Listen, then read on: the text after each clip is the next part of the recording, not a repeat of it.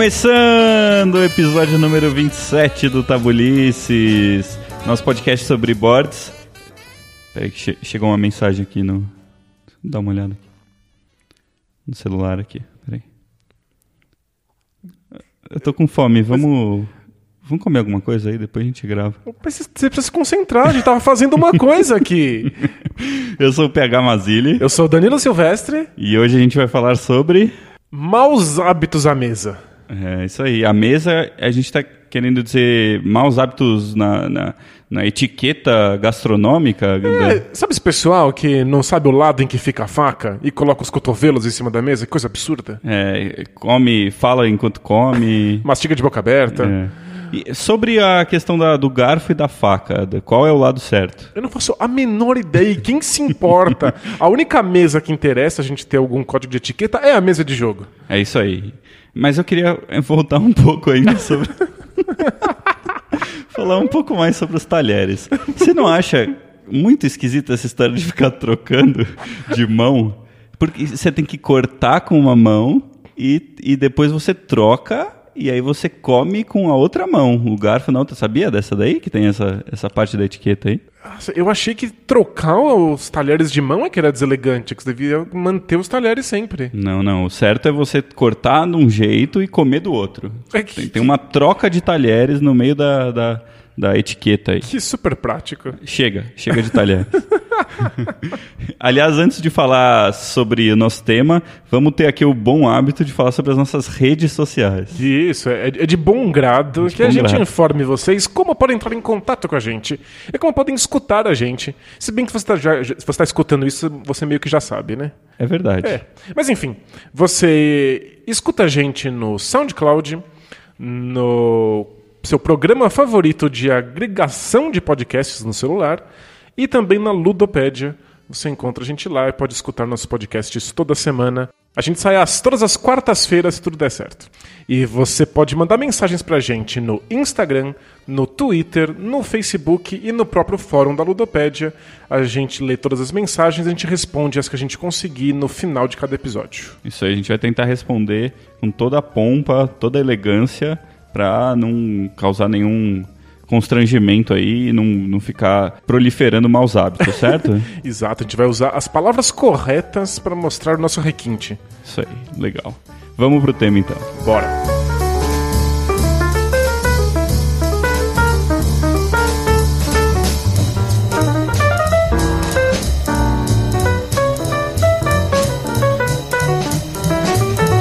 Bom, vamos come- começar aqui hoje falando que o tema é, é polêmico e é bastante pessoal, né? Então não levem tão a sério as nossas queixas sobre o- os maus hábitos nos jogos, né? Não é, não estamos aqui querendo cagar regra, ficar ditando o que, que é certo e o que, que é errado, mas no fim a gente tá. É, a, a gente não tá falando de nenhuma regra que tá escrita no manual de regras dos jogos, então é claro que nós estamos em terreno subjetivo. Isso. Mas a gente tá tentando aprender aqui conceitos que são socialmente mais universais e, portanto, coisas que não são desejáveis na maior parte das mesas de jogo que você encontrar. Legal. Então tomem tudo com, com uma parcimônia aí, certo? Isso, fique com o pé atrás com qualquer coisa que a gente falar. Legal. Então vamos começar pelo começo, da, que é quando a gente escolhe um jogo, certo? É aí que começa o jogo de tabuleiro. Boa. Ou pelo menos a mesa de jogo de tabuleiro. Ahn, eu já passei por situações eh, e eu acho que não é uma parte fácil escolher um jogo para determinada mesa específica e tal. Já passei por situações difíceis nesse sentido. Tanto da pessoa que escolhe, quanto das pessoas que estão ali ajudando ou opinando, certo? Você já passou por alguma situação desse tipo, chata, na hora de escolher um jogo? É, o que eu acho mais chato tem a ver um pouco com o próprio conceito de jogo, porque jogos, por definição, precisam ser algo que os envolvidos escolheram. Porque jogos são conjuntos de regras arbitrários e aleatórios. Então, se você não acreditar no jogo, o jogo não existe pra você, ele não faz sentido. Ou você acredita na regra, ou ela não se aplica. Então, na hora de escolher o jogo, ter uma pessoa que imponha um certo jogo à mesa faz com que todas as outras pessoas não acreditem naquela experiência e aí o jogo não tem absolutamente nenhum sentido nem nenhuma graça. Uhum. Então acho que é- essa é a, a- a minha grande dificuldade. Quando tem alguém que quer porque quer jogar um jogo que as pessoas não têm nenhuma vontade. Aquela pessoa tá tentando convencer as outras a jogar um jogo que realmente não vai funcionar, né? Alguma coisa assim. É, acho que basta que as pessoas não estejam interessadas. Uhum. Acho que essa é a grande dificuldade. Às vezes é- não é nem o, o jogo, é qualquer jogo, né? As pessoas não querem jogar e, e alguém tá Nossa, tentando essa, é a- forçar, essa é a né? pior situação. é. É, é como fazer alguém acreditar que um- uma bola é uma coisa quadrada. Uhum. As pessoas não estão predispostas a isso, você ficar insistindo para que elas joguem só vai causar desastre. Esses dias eu convenci a Thalita, minha esposa, a jogar Diablo comigo. O Ela Diablo não de- joga nenhum jogo de videogame. Por que você fez isso? Porque a gente tava, tava em quatro pessoas, eu, a Thalita, a irmã dela, e o marido dela. E a gente, os três queriam jogar Diablo. E eu falei, Thalita, você vai gostar demais de jogar Claro, Diablo em quatro entendi. pessoas. Vai ser muito legal. E, e foi horrível. Mas foi horrível para ela ou pra todo mundo? Foi horrível pra ela. A gente se divertiu. mas, a- mas eu confesso que eu tava. ta- Tinha um lado meu ali que tava, assim, agonizando. Eu falei assim: não é possível, ela tem que estar se divertindo. Não pode ser verdade que esse grupo. É- é- tem, um, tem, um, tem um feiticeiro, um mago, um witch doctor, um bárbaro. E ela era caçadora de demônios. Não, é, não tem como não gostar Como não gostar, né? ser um caçador de demônios. Mas não, não gostou muito, não. É, tá vendo? É, é, é, não é assim que o jogo funciona, né? Se é. você não quer aquilo, não, não, não, não faz sentido. Você já, já passou por situações em que alguém quis impor um jogo à mesa? Ah, já. E se bobear, eu já quis impor jogos na mesa. A Eu gente. eu também, No direto. começo a gente faz muita besteira, né? Nesse Claro. sentido. E uma coisa que me incomoda um pouco também, e que já aconteceu mais de uma vez, é ah, as pessoas quererem que todo mundo jogue o mesmo jogo juntos. Então, como você bem sabe, às vezes eu chamo muita gente pra pra jogar. Uhum. E a ideia é que tenha mais de uma mesa. Eu comprei uma mesa desmontável só para poder jogar mais de um jogo ao mesmo tempo na minha casa. Você Boa. sabe disso. E... Excelente compra. Excelente compra. Não vou fazer a propaganda porque não está patrocinando aqui, mas Não, mas, a, Enfim. mas a gente gosta tanto da marca que eu tenho uma igual. É. é verdade, é verdade. A gente é praticamente endorse da, da marca de mesas. Mas como eles não, não apoiam a gente, a gente fica é um endorse de um lado só. então, é, é muito comum ter muita gente na, na, na minha casa quando eu chamo o pessoal para jogar. Mesmo porque eu fico com medo, às vezes, de chamar gente e não vir ninguém. E aí eu chamo sempre em excesso, e aí é isso. As pessoas gostam de jogar, então elas vão. e aí fica um excesso de gente. Você acha que não vai aparecer ninguém, aparece todo mundo. Exato. O que não é um problema. Por quê? Porque eu tenho duas mesas. Dá pra jogar no chão, dá pra jogar na escrivaninha, dá pra jogar em vários lugares. A gente já chegou a botar cinco mesas ao mesmo tempo lá em casa. É, eu já vi na sua casa cinco grupos diferentes de pessoas jogando coisas distintas. Pois é. Mas aí sempre tem gente que quer agregar as pessoas. E é lógico, se a pessoa não conhece muito bem como funcionam os jogos e tal, é comum isso, não é uma coisa que é, putz, é um problema da pessoa. É muito mais um- uma falta de, de, de repertório, de conhecimento sobre os jogos e de querer fazer todo mundo jogar junto para todo mundo estar compartilhando aquela experiência. Tem e razão, tal. é. Só que não dá certo, né? E muitas vezes a gente é, quer jogar jogos com menos, menos pessoas. Né? E acho que é um aprendizado também a gente entender que a gente vai ter que segregar, entre aspas. Né? Segregar não no sentido de que uma pessoa vai ter uma experiência inferior à outra, mas a gente vai compartimentar essa experiência. Não tem jeito, né? É porque para muitas pessoas, especialmente quando você está começando no hobby, o jogo ele é uma extensão da experiência social. Uhum. E a experiência social ela nunca segrega, ela nunca racha um grupo em dois. É, né? Quando você vai no bar, você não divide em dois grupos, você senta nessa mesa, você senta na outra. É, a coisa Isso mais chata é você ter ir no restaurante em seis pessoas e ter que dividir em duas mesas, né? Sei Pois lá. é. É Existe- muito chato Existe toda uma logística para fazer as mesas se unirem, para que todas as pessoas possam sentar mais ou menos juntas. E a pessoa que está num canto da mesa tem que fazer a gentileza de falar alto para que está no outro canto da mesa escutar. E aí você tenta levar esse tipo de, de, de situação social para o jogo de tabuleiro e não é assim que funciona. É verdade. Às vezes a experiência é muito melhor se você dividir em mais grupos. Inclusive para separar um pouco as pessoas por perfil, né? Então, quando tem muita gente para jogar, eu sempre tento fazer mesas diferentes, né? Não mesas iguais, mesas que, em que eu Não é o mesmo jogo rolando em cinco mesas, né? isso, e, e são pessoas diferentes, não, é- não são as mesmas pessoas, né? Então, é, sempre vai ter uma mesa da galera mais casual, que gosta de dar risada, uma mesa da galera que gosta de, de jogos sociais, que gosta de acusar os outros, uma mesa da galera é, mais hardcore, que gosta de estratégia pesada. E que vai ficar bravo com a mesa social gritando na orelha deles. É verdade, acontece isso também. E aí tem um outro problema que- também que é o seguinte: é, o o pessoal do jogo pesado, é, das 20 pessoas que vão, são 5 pessoas. e aí essas 5 pessoas é, ocupam uma mesa que caberiam 30. É, sem dúvida. são, são os jogos que ocupam mais espaço. E aí o pessoal do jogo social fica tudo espremido numa mesinha minúscula. Numa varanda. É. Mas isso não tem muito jeito, né? É- São os, os ossos do, da brincadeira, É, faz não do parte. ofício.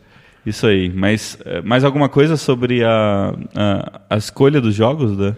Né, Acho que é impor jogos, impor que se jogue e impor que todas as pessoas se juntem numa mesa. Acho que são os, os grandes mau, maus hábitos. É. Legal. E eu entendo, quando você compra um jogo novo, dá muita vontade de colocar ele na mesa o mais rápido possível, de trazer o máximo de amigos, enfiar todo mundo para jogar isso. Mas às vezes ninguém está interessado, ninguém quer esse jogo. Às vezes as pessoas querem um jogo que elas já conheçam, porque elas já sabem as regras. Às vezes, porque o jogo é novo, nem você sabe as regras direito, então não vai ser a melhor experiência possível. Então é preciso, às vezes, dar um passo para trás e, na hora de escolher o jogo, não escolher aquele que você tem mais vontade, mas sim escolher aquele que vai funcionar melhor. Né? Legal. Esse é um outro problema na hora de escolher o jogo também, né? É você não conhecer as regras, né? E, e querer colocar o jogo na mesa. Então, isso também faz parte da escolha do jogo, mas não necessariamente é só esse o problema que a gente encontra é, na hora de, da explicação das regras, né? É, não diz no manual que você precisa saber as regras antes de colocar um jogo na mesa. Mas é de muito bom grado para todos os outros jogadores que a pessoa que escolheu o jogo, a pessoa que é dona do jogo, a pessoa que pôs aquilo ali para ser jogado, saiba o que está acontecendo. Porque eu, eu conheço alguns grupos de jogo em que as pessoas gostam de aprender as regras juntos, simultaneamente. Todo mundo fica passando o manual de mão em mão e aprende-se em tempo real. Nossa, bem complicado, hein? Mas é complicado e nós temos que aceitar que a maior parte das pessoas não quer ter essa experiência.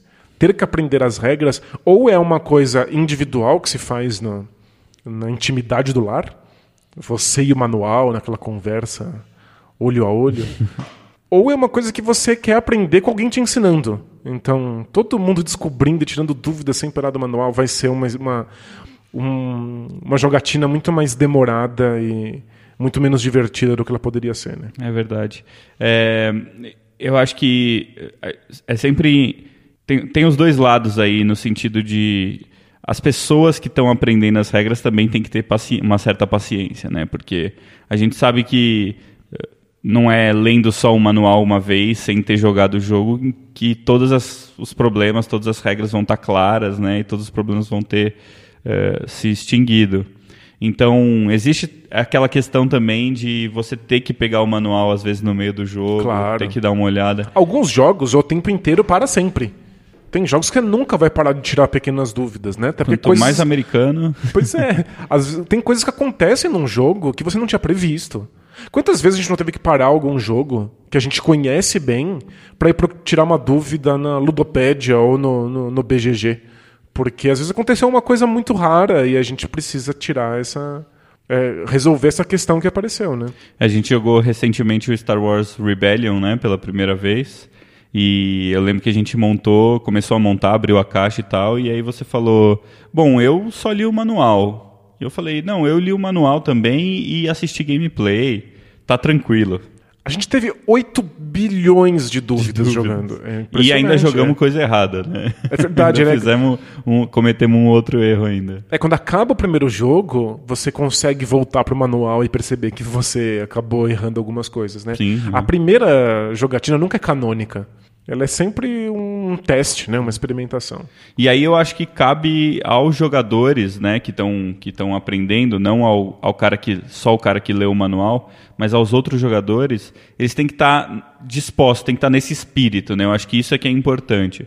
Porque isso vai acontecer, vai ter paralisação no jogo para tirar dúvida, e eu acho que isso é importante né? Isso é uma outra coisa que a gente pode discutir também, né? Até que ponto vale a pena tirar todas as dúvidas, Boa, demorar é. um jogo não. Até quando isso se torna um mau hábito. Né? Isso, mas é, eu acho que o mais importante é os jogadores saberem que esse jogo está sendo jogado pela primeira vez ou pela segunda vez e que isso vai acontecer durante a partida. Se não está afim, é realmente melhor não participar, Exato. porque é muito chato também para a pessoa que está se esforçando, lendo o manual, tentando entender o jogo, que as outras pessoas fiquem de saco cheio, comecem a fazer outras coisas, né, e se distraiam do jogo e, e, e, e deem sinais claros de que não estão gostando da experiência, né? Isso é muito broxante. Perfeito. Também. Você usou a expressão correta, é jogar é um estado de espírito. Uhum. Né? Você tem que estar num estado de espírito específico para que o jogo possa acontecer. Se você Sim. não está nesse estado de espírito, é melhor não participar mesmo. Uhum. E mesmo quando a gente fala de uma coisa que é fora, na verdade, né, do jogo, que é você paralisar para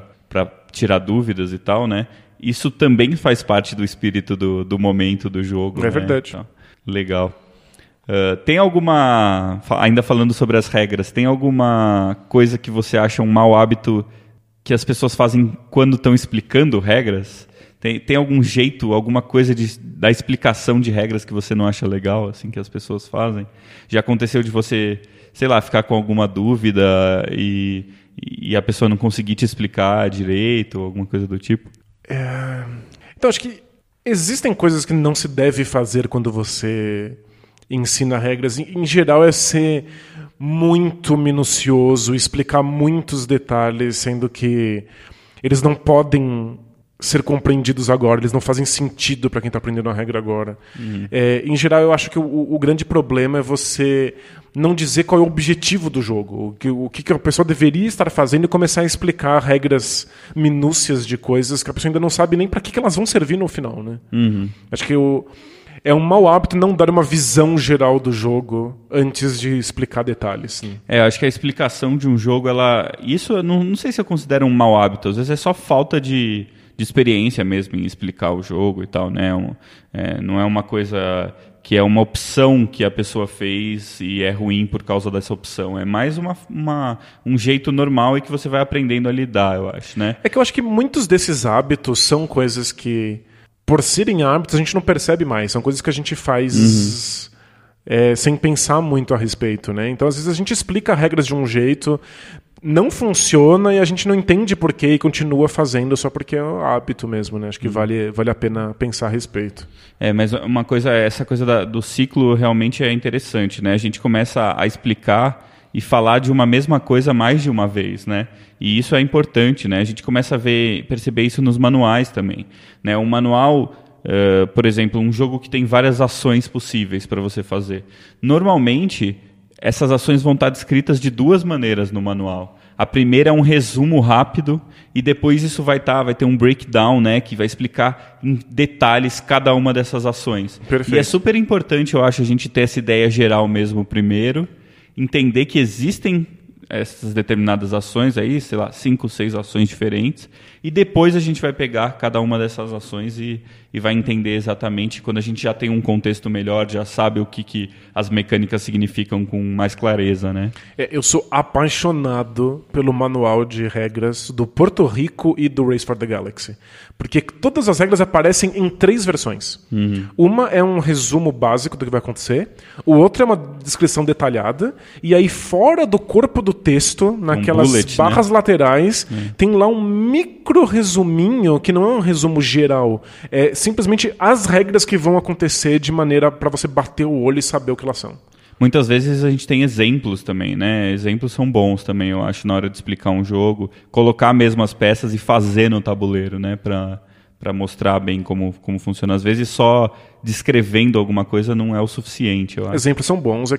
Manuais precisam separar os exemplos do corpo do texto, porque Sim. às vezes está procurando uma regra e não quer reler o exemplo. Isso, esse mas... é um mau hábito de quem faz o manual. Exato, mas quem está explicando as regras na mesa pode fazer exemplo em qualquer momento. Né? Legal. Mas existem maus hábitos também de quem está aprendendo as regras. E aí é a minha. Meu, meu ódio de ser professor falando mais alto aqui. eu consegui pensar em alguns exemplos também. Vamos lá. Manda. Não, eu, eu, eu ah, o que me veio na cabeça em primeiro lugar é o cara que quer adivinhar as regras. Já viu, né? Nossa, isso é, acontece. É, é isso bem acontece. comum. É... Né, O cara quer explicar a regra antes de você explicar. Ele quer falar como é que é porque ele acha que ele adivinhou. Então ele está jogando o jogo de, aprend... de desvendar o... a regra do jogo. Ele transformou o aprendizado de regras num jogo próprio. Que Isso- só ele sabe as regras, só ele participa. Isso é um pouco comum, já vi algumas vezes. É bem acontecer. comum. Eu tenho um mau hábito aprendendo regras que é tentar subverter a ordem que as regras estão sendo apresentadas pela pessoa que está explicando. Como assim? É, quem quem está ensinando as regras, em geral, tem um trajeto na cabeça, né? Eu vou explicar primeiro isso, depois isso, depois isso. Eu sempre sou o cara que fala, no meio da, da explicação de regra, aponta uma coisa no tabuleiro e fala, mas isso aqui? Aham, tá, entendi. Mas e esse ícone? Mas e aquela carta? E aí sempre me dizem, calma, eu vou chegar lá. É, é um passo abaixo do cara que quer adivinhar as regras, né? Isso, eu quero, eu quero adivinhar a ordem que as coisas vão ser, vão ser explicadas. Mas isso é uma coisa meio comum, eu acho. Assim, acho que todo mundo que, que joga com uma certa frequência tem uma certa ânsia, às vezes, de tentar entender uma coisa. Às vezes você pensa, não, eu acho que ele está esquecendo, ele queria falar isso, né? E às vezes está mesmo. Pode acontecer do cara estar esquecendo alguma coisa e tal. Isso, mas quase nunca, né? Quase nunca, é verdade.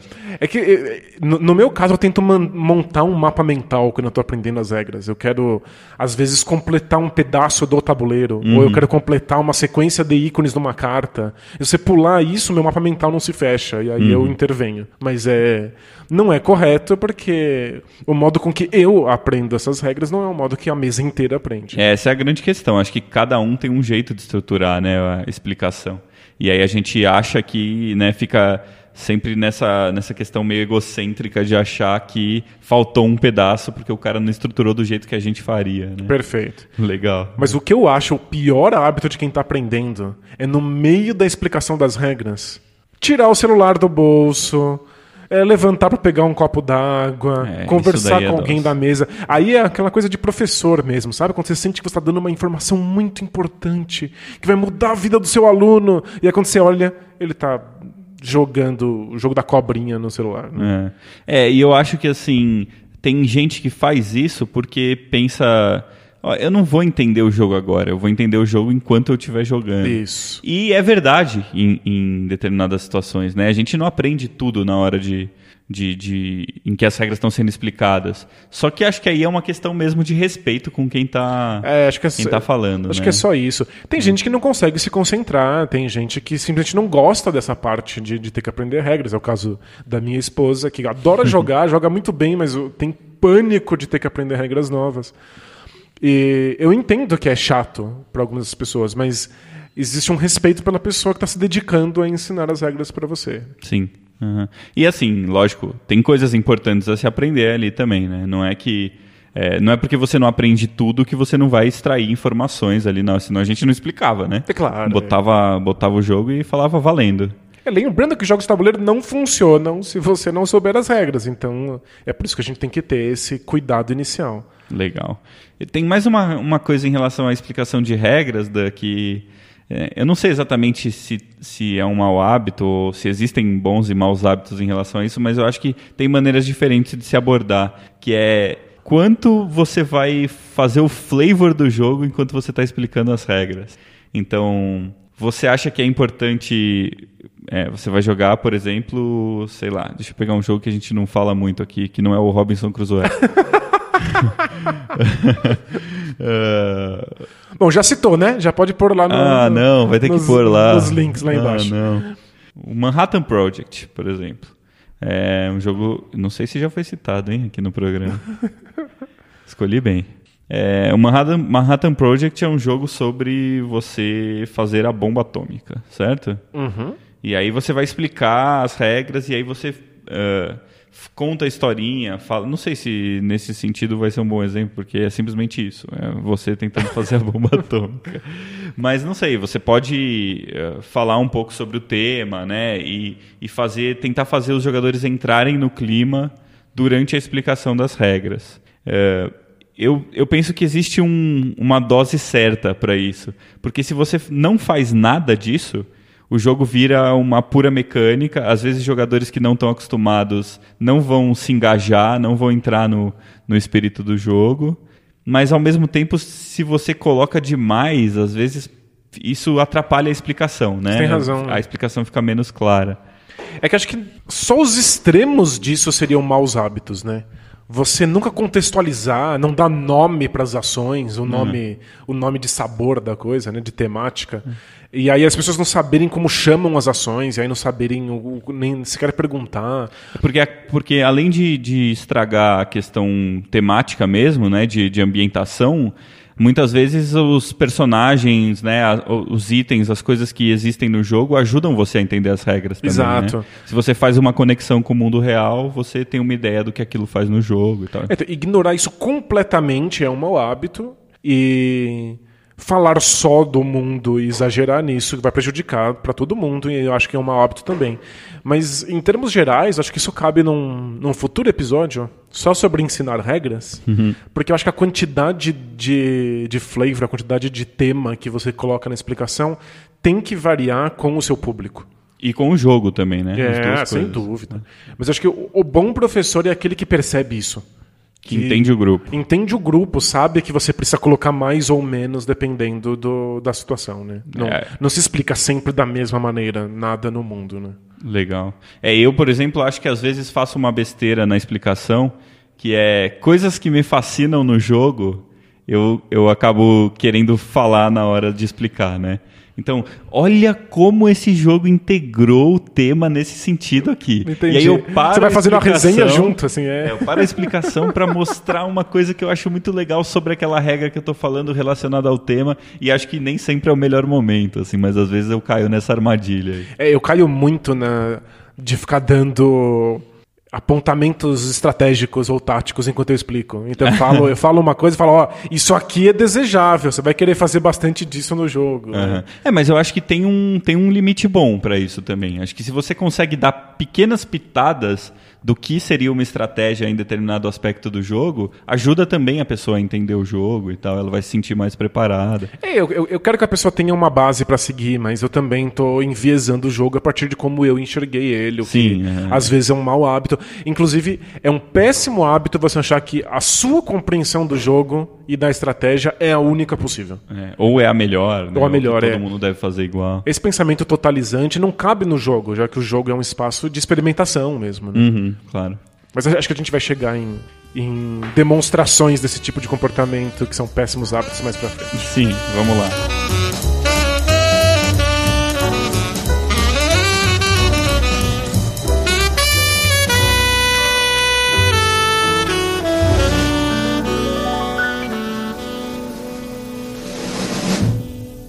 Então a gente falou um pouco aqui do, da pessoa que pega o celular na hora da explicação do jogo, levanta para fazer outra coisa, vai beber água.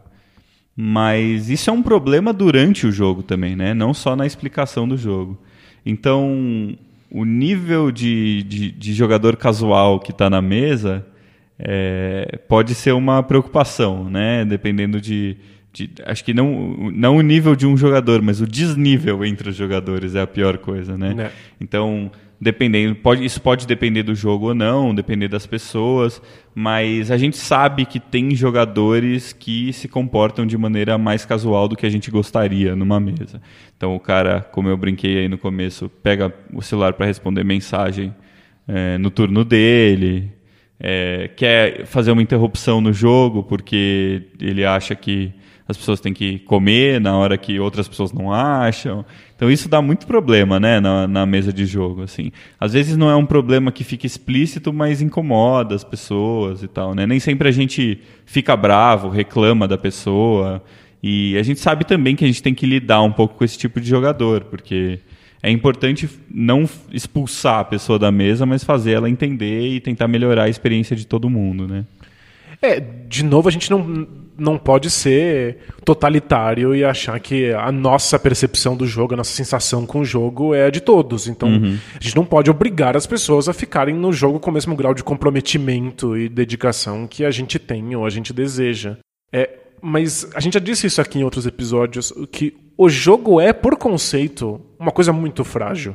Uhum. Ele é muito frágil. São é, fronteiras muito tênues com o mundo real que permitem que esse momento de fantasia aconteça. A gente tem que se dedicar a ele, né? Senão ele não acontece. Mas se, se você não se dedica, se você se dispersa muito, se você faz outras coisas do, do, do mundo real com mais constância ou mais dedicação do que o jogo naquele momento, o jogo passa a parecer um pouco ridículo.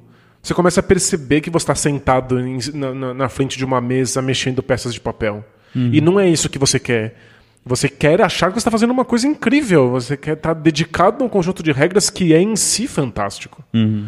Então é, é muito complicado. Não dá para pedir que as pessoas fiquem presas nesse mundo, naquele momento, dedicação total, exclusiva.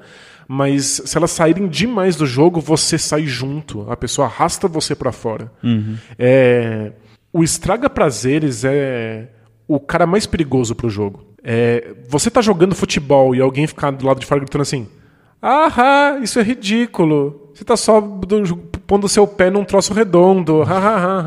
é, é, é péssimo, ninguém consegue entrar no clima que o jogo necessita, né?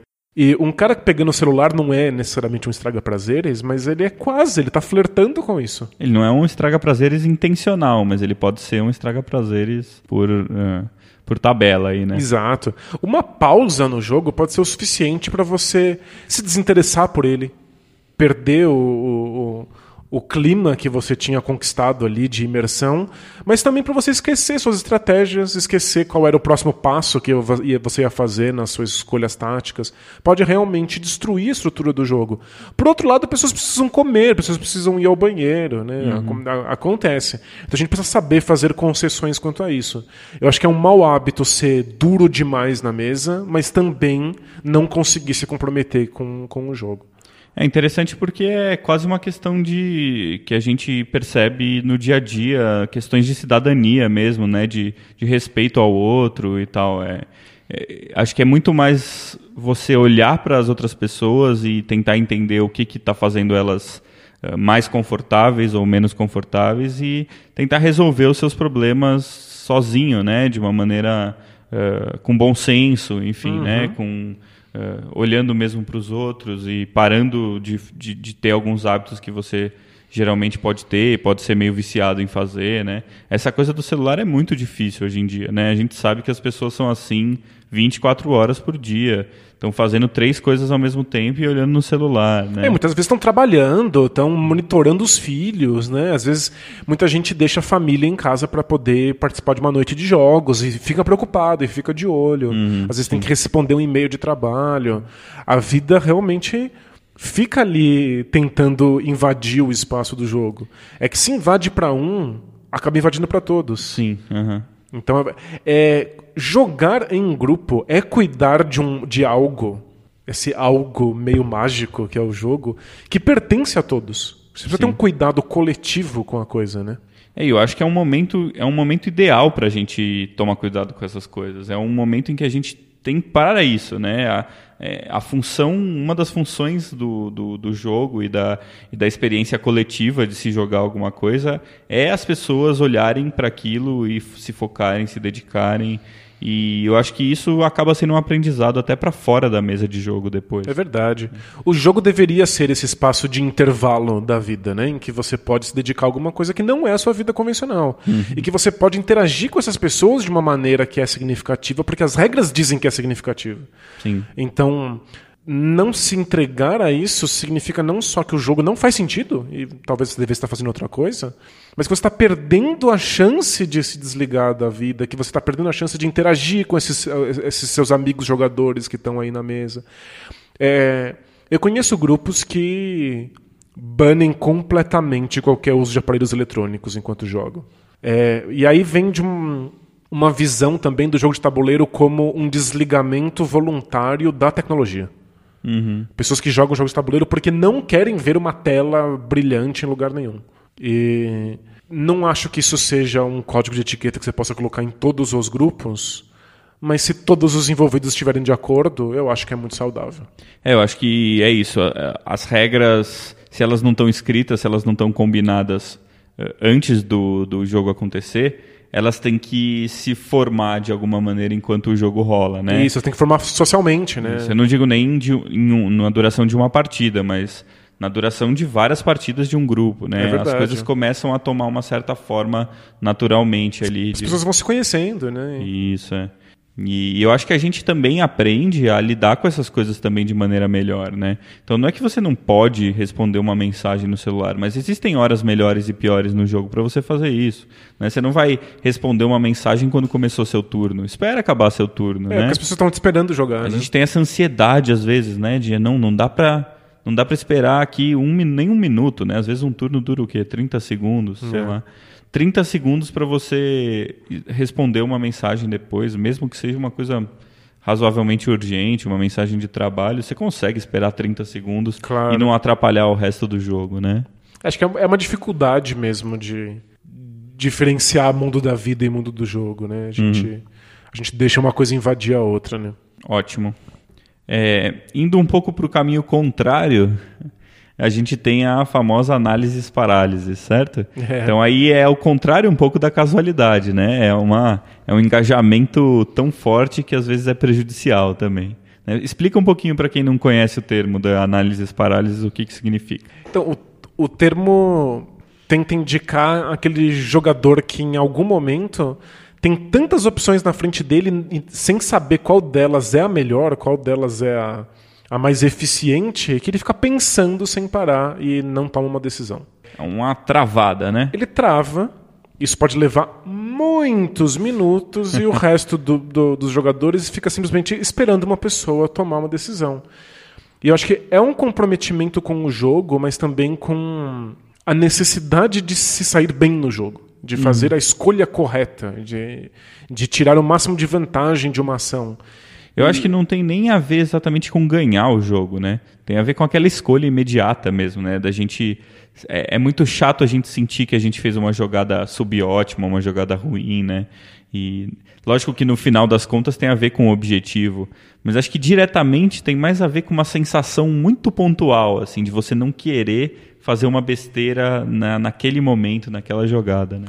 É, jogos de tabuleiro muitas vezes punem você por ter feito uma, uma escolha ruim lá no final do jogo. Quando você estiver lá no final para vendo o, o, o, o ápice da sua estratégia, vai perceber que faltou uma micro coisinha que você podia ter feito há muitos turnos Aí atrás. você lembra né? daquela jogada, né, fatídica que você fez uma besteira. Eu faço muito isso, fico chateado quando eu faço uma besteira no jogo e, e, e depois me arrependo. É, Mas eu, acho que eu, sou faço... chorão, eu fico choramingando na mesa. Tipo, ai, não acredito É. que eu fiz isso. Eu passo Eu vários também. turnos fazendo isso. né? Eu também faço isso, mas eu acho que acabo, eu acabo é, tendo esse mau hábito de, de ser um pouco chorão às vezes na mesa, em favor de não ficar muito tempo na análises parálises e, e, e nas decisões que estão prejudicando a experiência dos outros jogadores e tal. Então eu gosto de pensar que, o, que você precisa ter um comprometimento com a experiência, mais do que com as suas próprias jogadas. Né? É lógico que é importante e tal, mas se a gente olha um- uma partida de xadrez, uma partida de jogos eh, de, de cartas online, por exemplo, existe um timer ali. O cara, né, isso faz um pouco parte do jogo também. Você tem que ter uma resposta um pouco mais imediata. Lógico que também depende do grupo, né? Isso varia. Tem gente que tem mais tolerância a esperar. Depende do jogo, né? Você não vai ficar três horas num- numa jogada de King of Tokyo, né? Pelo amor de Deus. Mas é, é normal também que aconteça e, e às vezes acontece com pessoas que eu estou jogando comigo, a gente pede desculpa, fala, desculpa, eu vou demorar um pouquinho mais nessa jogada, né? E acho que pode acontecer, não tem problema, mas acho que a consciência dos jogadores, de novo, é mais importante, né? É entender até que ponto o, o- a experiência do jogo está valendo a pena por você estar tanto tempo numa mesma jogada. Perfeito. É que isso é muito complicado. Acho que é uma das questões mais difíceis de abordar em termos de hábitos na, na mesa. É muito pessoal, muito subjetivo, né? Muito, de- varia muito de grupo para grupo, mas é que nós dependemos para que o jogo aconteça, que o jogador tenha um comprometimento com o objetivo do jogo, que é a vitória. Ele não precisa ser o mal perdedor, ele não precisa ficar bravo, ele não precisa sacanear os outros para vencer, mas ele precisa querer vencer. E às vezes isso se, isso se manifesta no jogo como uma, uma análise parálisis, como alguém que quer fazer a melhor escolha possível e leva horas para isso. É aquela frase do Rainer Knizia que o, o ouvinte citou num comentário, né? Que o importante do jogo é a vitória. Não, como é que é? O, o objetivo do jogo é a vitória, mas o importante não é a vitória, é o objetivo. Né? Isso. Né? É. e, e, é difícil a gente entender que a gente às vezes tem que quebrar um pouco isso, né? Mas se eu ficar mais tempo aqui, eu vou fazer uma jogada melhor. Então eu tenho que ficar mais tempo. Mas esse tempo não acaba nunca. Até qual, qual que é o limite disso, né? É, tá aí a, a demonstração mais prática de que o jogo é frágil. Porque para o jogo existir e não se quebrar, você precisa almejar o objetivo de vencer. Só que se você ficar muito nisso uhum. e, e vendo as minúcias da sua ação, o jogo também se quebra, porque as pessoas ficam desinteressadas e não querem mais jogar. Eu já joguei uma partida de um jogo muito casual, mas muito bobo, com uma pessoa que queria entender todos os pequenos mínimos detalhes do que estava acontecendo para fazer a, a, principal escolha. Sim. Isso envolvia ler múltiplas vezes não só as próprias cartas e as cartas disponíveis na mesa, mas também carta, as cartas de todos os jogadores. Ah, então, muitas vezes assim, repete para mim o que sua carta faz. Repete para mim, você aí, o que sua carta faz. Agora tá, eu vou fazer uma faz. Agora eu vou fazer uma análise combinando essas duas cartas aqui. Isso, é Depois é... eu vou pular para essas outras duas. o jogo tinha a intenção de ser rápido e simples, mas ele tornou aquilo um jogo de análise de estudo que sequer condiz com, com, com o que a gente tem nas mãos. Tem um pouco isso de que é de bom grado que você entenda qual é o tom do jogo. Uhum, claro. Tem jogos que querem que você pare e pense muito a respeito. E aí a análise parálisis é bem-vinda. Todos os jogadores vão passar por isso. Tem jogos que são sobre jogar de maneira rápida e se divertir. E aí você tem que abrir mão um pouco de fazer a melhor escolha para que o jogo aconteça, para que o jogo exista. Uhum. Você falou do xadrez que tem um timer, que é um timer longo. Você pode passar muito uhum. tempo pensando na Sim. jogada, mas tem um motivo para isso. É um jogo sobre fazer a melhor escolha sempre. E enquanto você está pensando, o seu adversário está sendo testado na sua capacidade de imaginar quais são as possíveis jogadas que você vai fazer. Então ele tem tempo também para pensar na sua estratégia. Os dois estão jogando quando eles estão parados olhando para o tabuleiro. Uhum, tem jogos que não, tem jogos que você não pode pensar em absolutamente nada até o seu adversário fazer a jogada. Quanto mais tático né, o jogo, mais difícil você consegue planejar a longo prazo. Então... Exato. Mas é... é, interessante como ainda assim o xadrez tem um tempo, né? É, é, tem que ter um tempo definido, né? Por maior que seja e por mais elástico que seja, dependendo da experiência de cada jogo, existe uma limitação ali, né? Isso tem que acontecer. Perfeito. É. Mas existem jogos que você pode pensar no que você vai fazer enquanto os outros jogam. Hum. E aí hum. chega a sua hora, você simplesmente mexe. Tem jogos que não, você tem que ficar esperando o seu adversário. Sim. E aí é de bom grado que você, às vezes, às vezes, abandone a melhor escolha possível. E aliás, a gente chega em. É, de maneira tangente, a gente chega em outro mau hábito à mesa, que é você esquecer que você está jogando um jogo de tabuleiro enquanto as outras pessoas estão jogando. E aí você para de pensar no que você deveria estar tá fazendo, qual é a sua estratégia, qual é a sua tática, e quando chega a sua vez, aí você vai pensar. Sim, esse, esse é um problema que eu vejo acontecer demais. Demais, demais, demais e meio que me enlouquece. E, e eu acho que assim, é impressionante porque a, piora a experiência para esse jogador, inclusive. Porque ele podia estar tá jogando o tempo todo. E ele não tá, ele tá, sei lá, pensando na morte da bezerra, enquanto tá todo mundo jogando. E aí, na vez dele, ele volta pro jogo. Né? Por que, que não pensou na jogada durante a, a, o turno dos outros jogadores? Né? É, eu tenho como objetivo pessoal fazer os turnos mais rápidos possíveis.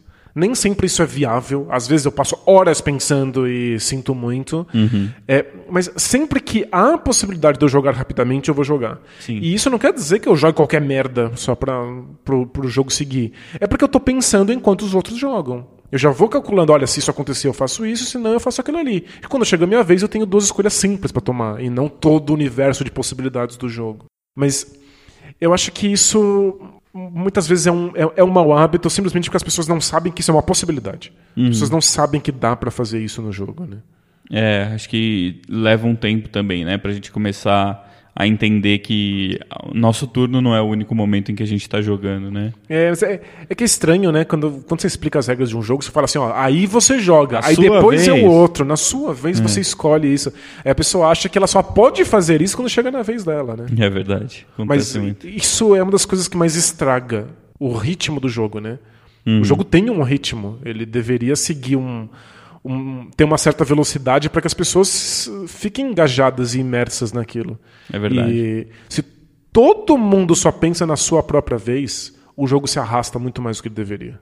É verdade. E eu acho que é legal a gente também entender que isso muitas vezes é um pouco culpa do jogo, né? Pelo menos na minha opinião. Ah, tem jogos que te possibilitam que as jogadas sejam mais rápidas e jogos que fazem com que isso não, não tenha como acontecer, né?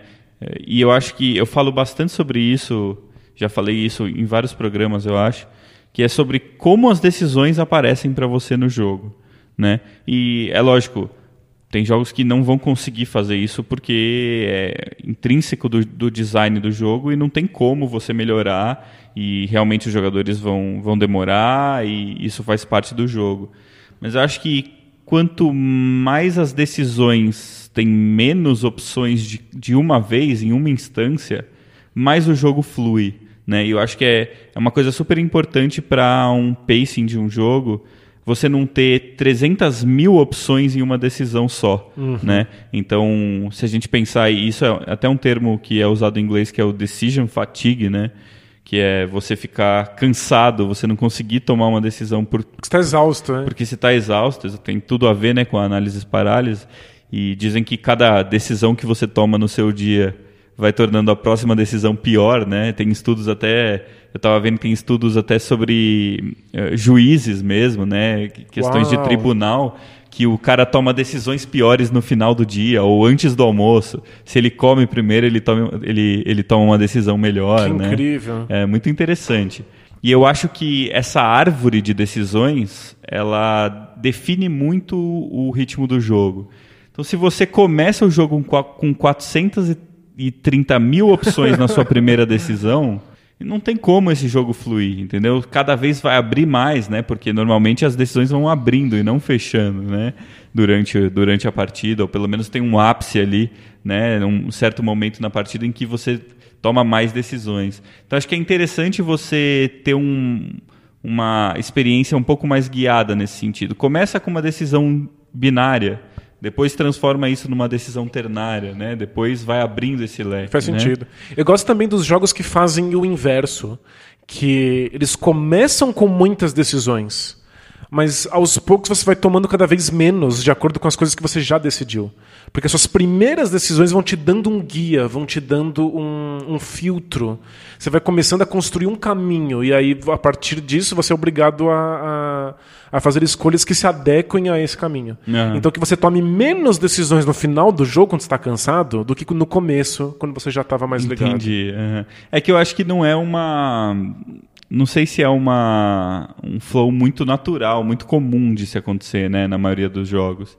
É, tudo bem, tem jogos que te deixam esses jogos mais sandbox, assim, que tem mais opção, eles te deixam mais livres no começo. Mas eu acho que essa decisão inicial em jogos desse tipo, elas tem mais a ver com o seu estilo de jogo, uma sensação que você gosta, do que exatamente com uma decisão estratégica, exatamente, né? Então você olha para aquilo e fala qual tipo de, de estratégia eu vou querer usar. Essa é uma decisão às vezes muito grande, com, com muitas variáveis, né? Então eu vou querer fazer uma estratégia de rush, eu vou querer correr no jogo para terminar ele logo e ganhar. Eu vou querer jogar com combate, eu gosto mais de combate, então eu vou começar o jogo eh, com tentando re- reforçar minhas tropas, né? Alguma coisa assim.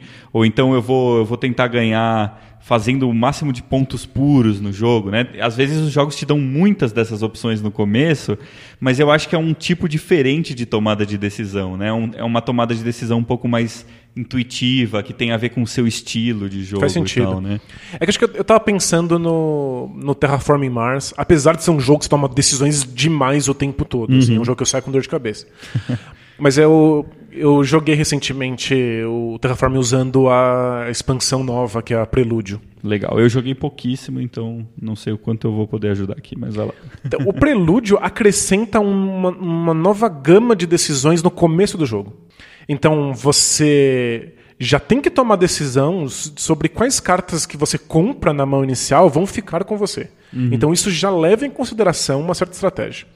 Aí você tem duas cartas de facção e você tem que escolher qual né, de corporação. Você tem que escolher qual dessas duas cartas de corporação combina com as cartas que você quer manter na mão. Uhum, tem que ter uma sinergia aí. Tem uma né? sinergia. Isso já vai te dando um direcionamento. Isso é exclusivo da expansão? Da... Não, isso ah, é tá. do jogo isso é do base. jogo mesmo. Tá. E agora o Prelúdio te coloca duas cartas novas entre quatro cartas que você compra que vão te dar um motor inicial ou um bônus em alguma coisa logo de cara. Uhum. Então agora você precisa combinar qual a corporação você vai pegar, quais cartas você vai ficar e quais são as cartas de prelúdio que vão te, te, te dar o boost nesse motor inicial. Uhum. É muito difícil. O primeiro turno é análises parálises por completo. Entendi. Porque você está decidindo qual a direção você vai tomar ao longo dos próximos 30 turnos. Certo. A partir disso, as cartas que vão vir na sua mão, você já não sofre mais para escolher. Você já sabe quais se encaixam naquele motor inicial que você pegou ou não. É claro que existe uma adaptação que deve ser feita porque o adversário fez algo que você não imaginava, ou porque você quer acelerar um turno, uhum. ou você já está pensando no late game, etc. Mas é tudo menos difícil do que o, o, primeiro turno. É, mas acho que você tem razão mesmo. Tem, uma, tem um tipo de jogo que faz com que você é, demore um bom tempo para bolar uma estratégia inicial, né? Aquela coisa, é aquele planejamento bem a longo prazo mesmo e que vai ditar todo o ritmo do jogo depois, Isso, né? Isso. É. Verdade. Eu acho que até, por exemplo, com o Blood Rage, né, os jogos que tem draft de cartas no começo, o próprio Seasons, uh, você você tem que fazer aquela sua mão ter um sentido geral, né? Você tem que você tem que fazer com que a, a, as cartas não sejam mais cartas avulsas, que Isso. elas façam parte de um conjunto que vai ditar o seu jogo. Tem que inventar uma historinha que dê coesão para essas cartas. Uhum. Essa historinha é sua estratégia e a partir daí, né, você tem um guia, né? E eu acho que esses são jogos em que você pode gastar menos tempo para tomar decisões ao longo do jogo e o resto dos jogadores não vai sofrer tanto uhum. quanto sofre no primeiro turno. Mas eu, eu, eu, gosto que todo mundo esteja sofrendo ao mesmo tempo. É Por exemplo, interessante porque turno, é uma coisa né? convencionada, né? Tá todo mundo com dificuldade no mesmo momento. E eu acho que isso, por exemplo, é uma coisa muito legal da mecânica de, mecânica de draft, né? Que não tem turno. Exato, então todo tá mundo todo mundo junto. escolhendo ao mesmo tempo mesmo. Essa é uma grande vantagem. E eu acho que é por isso que muitas vezes o draft aparece num momento inicial, ou no começo de uma era, ou no começo do jogo. Faz né? todo sentido. Muito é. legal isso. Uhum. E eu tava pensando que jogos em que você não pode fazer isso, em que você não sofre todo mundo junto, ou que você não pode ir planejando sua ação enquanto os outros jogam, jogos em que você precisa reagir diretamente ao que o adversário fez, costumam ser jogos para dois jogadores.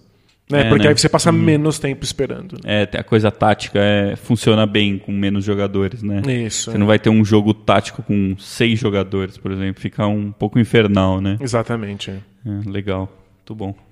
É, eu falei que uma das coisas que mais me enlouquece é jogador que não pensa na sua própria jogada enquanto os outros estão jogando, né? Mas tem uma coisa que me deixa mais bravo do que isso. Hum. E aí cabe a mim entender que é coisa minha, não é necessariamente um, um código de conduta geral. É.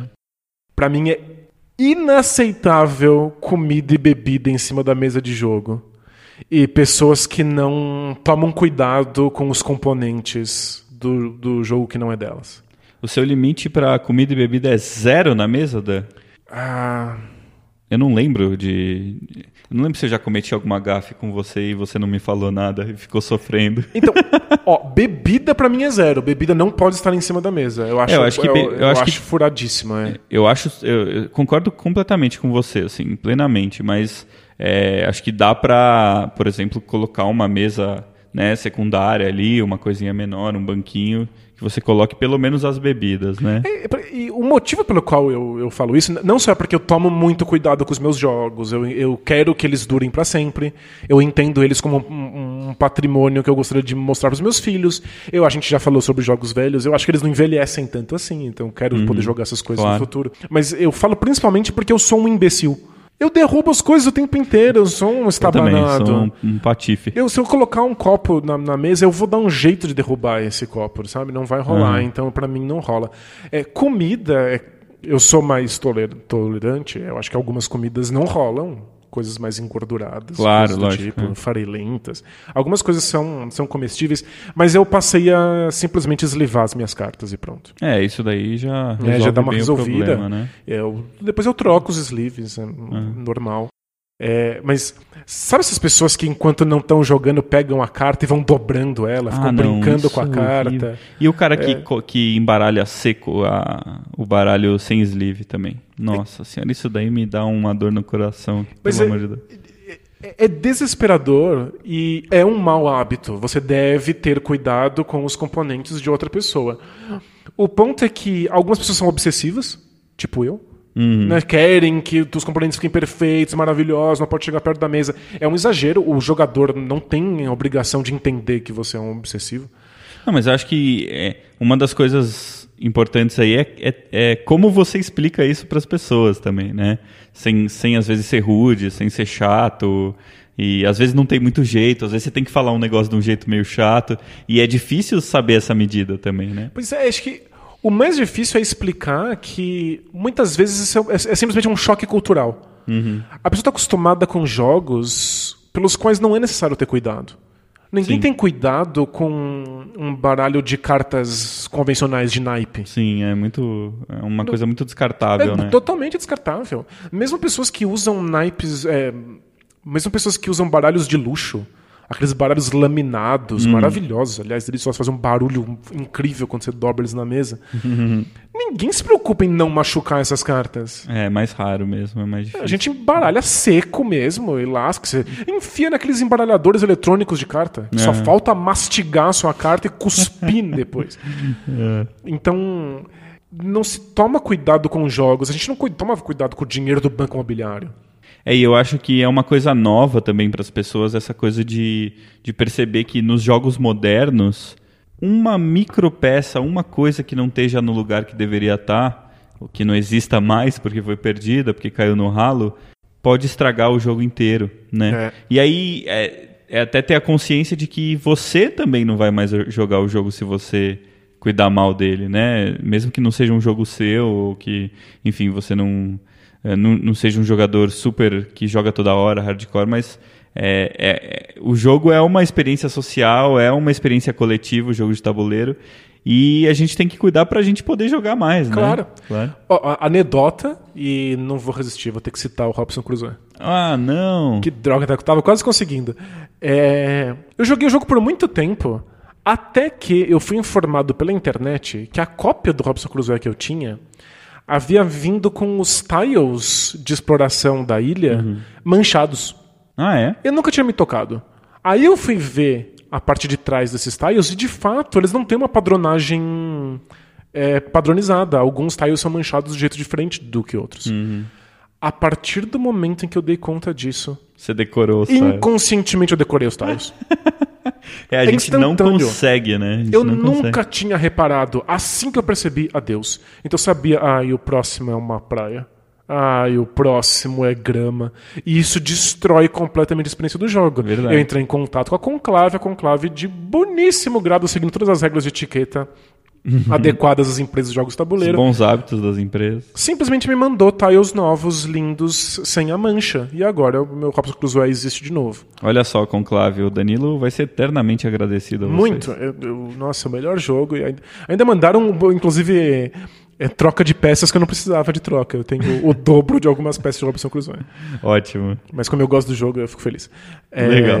Mas o, o ponto é que um jogador casual que não tem contato com esse tipo de jogo moderno, às vezes não entende que uma marca num canto de uma carta Sim. é suficiente para que eu decore e o jogo se destrua. É verdade. É tipo um- uma lasquinha branca numa carta de personagem do Deception ou do Resistance. Eu já sei quem é o traidor. Uhum, é. E no caso desse tipo de jogo, acabou, né? Acabou toda a experiência, né? Pois é. Então, não tem como. Os componentes precisam estar em, em, em condições ideais para que alguns jogos aconteçam. E as, as, pessoas, as pessoas às vezes não se ligam. E eu acho que, como a gente está falando aqui de prezar pelo bom jogo, pela boa experiência social, isso também significa prezar pelos componentes. É verdade. E eu acho que, como isso varia, o, o dono do jogo às vezes é pior e às vezes é mais sensato do que eu, vale sempre perguntar. Estar numa mesa e perguntar: é, você se importa se eu comer? Você prefere que eu não coma? Você tem um lugar que melhor para colocar o copo ou coisas assim. É, e na dúvida não faz, né? Porque Exato. às vezes o dono do jogo fica constrangido também de falar que não. Né, ah, não, é, posso fazer isso? Aí o cara fala, ah, pode, mas hum, às vezes o cara não quer que você faça, né? É, mas eu- Você tem que ter o bom senso aí, olhar bem, né? Nas suas jogatinas, na sua casa, todo mundo coloca copo em cima da mesa? Nunca vi dar nenhum grande problema. É, nunca aconteceu na minha, nos meus 10 anos aí de jogos modernos, nunca aconteceu um desastre gigante. Já caiu uma gota, uma coisa ou outra que acaba secando, não faz nenhuma diferença. É, acho que eu, eu, eu é que sou exa- exagerado Mas- não, mas eu realmente, assim, quando eu posso evitar pôr copo na mesa, se tem uma, uma situação em que eu tenho um banco, alguma coisa, eu também prefiro. É, é que as minhas jogatinas às vezes saem um pouco do controle. Sim.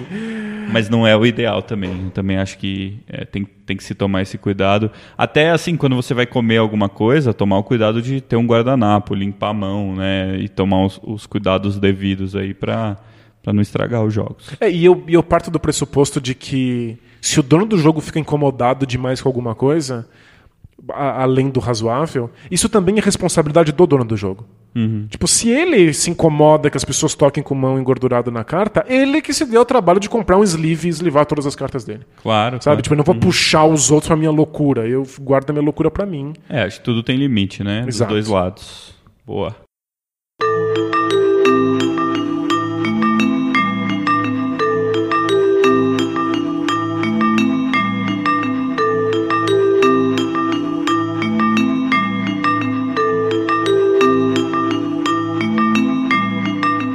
Vamos falar um pouquinho sobre vitórias e derrotas, Dan. Isso daí é uma. ah, acho que um dos assuntos mais polêmicos aí que a gente mais vê as pessoas discutindo e tal. Eu te mostrei aquele meme muito bom do cara quebrando a mesa depois da partida de Catan. Ele né? vira a mesa primeiro, que nem o jogo do vira-mesa que eu tinha quando era É verdade. criança. é. Tem a é primeira tem a, o table flip, depois tem o soco na mesa. Nossa, depois tem dois socos na mesa a ponto de quebrar a mesa no meio pra horror dos outros jogadores. Menos Depois de um que ri muito. Isso daí rende um programa. A gente pode fazer um programa sobre como destruir a mesa, quais são as piores, melhores reações, né? do- Melhor ângulo pra virar a mesa. Mas então, falando um pouco sobre o perdedor aí, o, e o que a gente chama de mal perdedor também, né? Ahn, ou até o jogador reclamão, o, jo- o jogador, o jogador que choraminga, como a gente Isso. falou que a gente A faz gente, muitas não, vezes. a gente é choramingão. Eh, qual que é o limite disso? Da... Você acha que eh, dentro do jogo vale mais do que fora do jogo? Então, enquanto o círculo mágico tá, tá aceso aí, tá rolando, a gente tem uma certa liberdade de ficar mais bravo, de reclamar, e aí quando o jogo termina, isso tem que se extinguir. Como que você pensa isso? Então, é que eu acho que entra um pouco na chave da, do análise parálisis.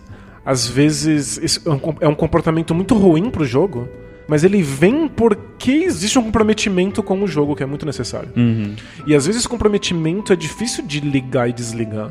É, muitas vezes é uma reação não voluntária, né? Exato. Às vezes acaba o jogo e você não desligou inteiramente. Eu sou dessas pessoas que quando acaba o jogo quero falar sobre o jogo, eu quero conversar sobre como foi, quais foram as estratégias, como foi a experiência de cada um. E leva um tempo pra desligar. Você ainda fica bravo de ter perdido, ainda fica orgulhoso de uma grande jogada. É, pode acontecer mesmo. É, é de bom grado, é, é eticamente correto que quando o jogo termine, todas as suas brigas, insatisfações, é, rancores desapareçam por completo do jogo e você volte a ser uma pessoa normal. É a coisa ética a ser feita. Nem sempre isso é viável, dado o grau de comprometimento que você acabou de dar para o jogo. Né? É uma espécie de efeito colateral. É verdade, mas acho que ah, de maneira geral, pelo menos que eu percebo na, na gente, nas pessoas que jogam com a gente, a gente consegue eliminar rapidamente isso daí, né? Então Eu acho que você tem que ter essa consciência e isso, isso pode ter um lado involuntário, você pode estar bravo e tal, mas você tem que ter a consciência de que você tem que eliminar isso, você tem que dar um jeito de que isso não interfira uh, na sua relação com as pessoas e tal. Então, meu, acabou o jogo, pode ser que ainda tenha uma reclamação ou outra e tal, mas isso tem que ir naturalmente, acho que voltando ao normal, e você tem que começar a falar e olhar para o jogo de uma maneira mais distante, né? Mais distanciada mesmo da sua experiência. Perfeito. É, não dá para obrigar que as pessoas imediatamente parem de estar frustradas ou parem de estar eufóricas com a vitória. É, são reações humanas, a gente precisa aceitar, mas é, quanto mais distanciamento você tiver do jogo no, a partir do momento em que ele termina, melhor para todos os envolvidos, né? Mais uhum. saudável vai ser essa dinâmica. E eu acho que é mais legal até para a sua própria fruição do jogo, né? Eu lembro que a gente jogou recentemente o Poder do Chefão e a esposa do Danilo arrebentou no jogo, né? Nossa senhora. E eu fui tão sacaneado durante o jogo. no bom sentido, porque o jogo permite isso, né? É, eu, eu, teve tantas jogadas que eu, que eu acabei me dando mal durante o jogo.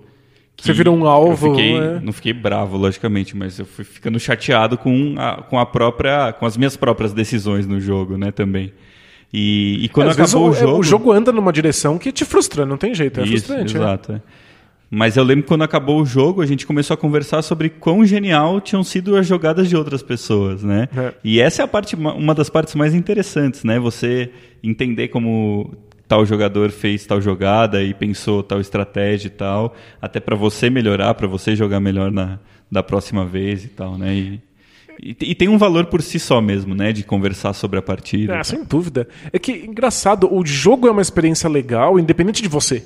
Tanto é isso, isso é tão evidente que a gente gosta de assistir jogos. É, o, o, futebol é uma coisa legal e as pessoas gostam e torcem e se empolgam e analisam, mesmo que elas não tenham jogado a partida de futebol. Uhum. Né? Tipo, é, é, incrível como o, o, jogo é uma coisa que tem valor em si, independente da sua participação. É engraçado que as pessoas dão uns palpites, às vezes, que né, ah, não faz o menor sentido você querer que o jogador mude o jeito como ele cabeceou a bola. Né? Isso, né? Passa a bola direito. Como é que o cara me cabeceia desse jeito? Ué.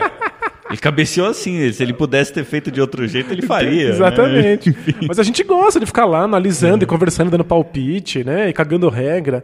Então, o jogo não, não depende de você. E eu é. acho que essa é uma compreensão que a gente precisa levar, inclusive, para os jogos de que a gente participa. Então, ah, você não teve uma boa partida, você fez um monte de merda, você foi destroçado pelos outros jogadores. Legal. O jogo aconteceu mesmo assim, e ele foi interessante por ter acontecido. Então, existem coisas a serem apreciadas nos outros jogadores. Falar assim, olha, eu gostei da sua estratégia, olha que claro. legal que existe essa opção. Eu gosto muito de falar sobre o jogo. Olha, eu gostei dessa regra. Você viu como essa regra conversa com isso? E eu não entendi, fui entender isso lá no final do jogo, aí eu perdi de lavada, hahaha. Uhum, né? Existe um prazer que é, que é ver o jogo acontecer. Mas eu acho que isso é um bom hábito que exige não só uma, uma postura específica com o jogo, mas também familiaridade com os jogos. Né? Você tem que estar num, num, num grau de amor e, e dedicação ao jogo que muitas vezes o o iniciante não tem. A gente fala bastante aqui de como o iniciante quer vencer. Uhum. Existe uma cultura da vitória. Sim. E eu acho que eles são maus perdedores por conta disso. Eles ainda não se acostumaram que o jogo tem graça só porque ele existe, né? Verdade. Tem uma outra coisa que acontece, não necessariamente tem a ver com o mal perdedor, mas acho que é uma questão interessante também, é, que é o jogador que fala mal dos outros jogos, dos jogos do, do coleguinha. Né? Então, é. existe uma quase uma toxicidade, eu acho, que a gente tem que tomar um certo cuidado no, no mundo dos jogos de tabuleiro, em que é meio prazeroso, quase de vez em quando. Eu já passei um pouco por essa fase, eu acho que eu não. Eu não, eu não, não penso mais muito desse jeito, e, eu, e, eu, e para mim isso não faz muito sentido mais. Mas acho que eu já cheguei a, assim, a pôr o, pôr o dedinho do pé ali na, nessa água aí, que é de você ficar criticando o jogo das outras pessoas, né? E isso às vezes tem a ver com você ter perdido o jogo e tá puto e falar mal, mas não é necessariamente isso, né? Às vezes é só um mau hábito é, meio, meio mesquinho mesmo, que tem a ver um pouco com um pouco de fofoca, assim, né? Aquele mesmo tipo de, de sensação. Então, tem muita gente que quer falar mal de um jogo, mas aí faz um elogio primeiro, sabe? Aquela coisa meio assim. É, para os jogos com, com uma estratégia rasa, até que esse jogo é legal mesmo, sabe? Aquela coisa assim, meio passivo-agressivo. Assim. Entendi. Não sei se você já passou por isso, se já teve gente assim na sua, no seu círculo. Entendi, eu tava pensando que você tá falando de, de criticar as jogadas, mas não, é criticar o jogo. Não, não, não, em de si, criticar é. os jogos mesmo, é, de, de, de, de falar mal de um jogo. Às vezes é porque você perdeu, às vezes é porque é um tipo de jogo que você não costuma gostar, às vezes é por inveja, às vezes pode ser de tudo. Faz né? todo sentido. Mas eu acho que é uma coisa meio comum, assim, eu já percebi isso conversando com muita gente, assim, de você começar a falar de um jogo mais empolgado e o cara faz aquele comentário meio, aquela adaga no- na, na, na barriga, assim, sabe? Que te dá uma cortada geral, assim. É, acho que é preciso tomar muito cuidado com isso, porque às vezes, às vezes por querer, mas às vezes muito sem querer, a gente arranca a alegria do outro da- da- das mãos dele. Às vezes é durante o jogo. Sabe, o cara tá indo super bem e tá fazendo jogadas incríveis e tá se divertindo pra caramba, e você vai lá e fala assim: o jogo é meio merda, né? Exato. É, é- é incrível. É o estraga prazer que fica gritando que futebol não faz sentido, sabe? Você tá tirando do outro o gosto de estar participando e o gosto de estar se saindo bem. É tipo, os caras, puta, nada a ver essa regra aqui, né? No meio do jogo, assim, o cara, nossa, o cara tava pensando aqui, né? Pois é, nossa, nada, nada faz sentido. Esse jogo é besta, né? Esse jogo é pra quem não quer nenhum tipo de profundidade. Aí tá lá o coitado que tá indo mó bem, tava super orgulhoso de si mesmo. E o que tá indo mal? E não tinha profundidade, mesmo assim o cara não entendeu. Não entendeu as regras. Eles você fala, nossa, o jogo é muito fácil, né? Eu quero uma coisa mais difícil. E aí tem uma pessoa que não entendeu as regras até agora. É. Você tem que tomar muito cuidado de não estragar a diversão dos outros. Porque é uma experiência coletiva. Então cuidado para não falar mal do jogo que está sendo jogado, mas também não falar mal do jogo dos outros, que as outras pessoas estão descrevendo com carinho, né? Sim, é. E eu acho que tem muito a ver com o jeito. Logicamente, a gente fala que tem, a gente discorda, em, não em muitas coisas, mas tem jogos que eu gosto, você não gosta e vice-versa. Você gosta, videogame tem uma infinidade. Você gosta de 5? Não, nunca joguei. Tinko nunca Então, joguei. então a gente não discorda ainda. Mas eu vou falar bem só porque você fala mal. Começou, né? Mas acho que isso rola muito em videogame também, mas em em jogo de tabuleiro eu sinto que é bem comum. E é que é não, não falar com assim com clareza, sabe, com, com sinceridade mesmo e falar, olha, eu realmente não, não gosto desse jogo, não é muito o tipo de jogo que eu gosto. né? Claro, claro. E aí fica aquela coisa meio subjetiva e vira uma guerrinha subjetiva, assim, de. Ah, ele, Não, mas eu acho bom. ele, ah, ele acho deu ruim. uma alfinetada nesse jogo aqui, então vou, vou falar, falar uma coisa sobre. Falar umas verdades aqui sobre esse jogo também, sabe? É. E fica essa coisa meio, meio por baixo dos panos de um fala meio mal de um jogo, o outro fala meio mal do outro. E eu acho que isso faz super mal, assim, pra mesa de jogo, pra, pra experiência das pessoas. É, sem tal. dúvida, né? Tipo, é, estragar a alegria que uma pessoa tá sentindo enquanto ela joga é sempre um mau hábito. Sim, eu também acho. Inclusive, isso cai às vezes num- numa situação bizarra e muito polêmica, que é quando você percebe que você não tem mais chances no jogo, você poderia abandonar esse jogo? É, a gente falou um pouquinho sobre isso naquele e-mail do ouvinte que falava do filho do cara, né? Que Exato. começou a ajudar o pai no jogo porque não tinha mais chance. Porque muitas vezes é estragar completamente a alegria dos outros participantes. Inclusive em, em jogos um contra um mesmo, de simplesmente dois jogadores. Quando você perceber, ah, não tem mais como vencer, você parar, às vezes tira a alegria do outro de ver o seu, o seu motor chegando até o final, dele conseguir levar a sua estratégia até o fim pra vencer de fato. É, existe uma recompensa ali no final do jogo pra quem ganhou, né? E uma, uma sensação legal de você fazer as últimas jogadas, finalizar o adversário. É, então, eu, eu entendo que é chato pra quem já perdeu, porque aí o jogo talvez já tenha evaporado, né? Já para ele o jogo já não exista mais, porque ele já sabe mentalmente que acabou. Né? No xadrez a gente derruba o rei e acabou mesmo. Mas é de bom grado que você mantenha a, a ilusão funcionando até o, o seu adversário falar, olha, acabou mesmo. Porque ele, ele ainda está se divertindo, né?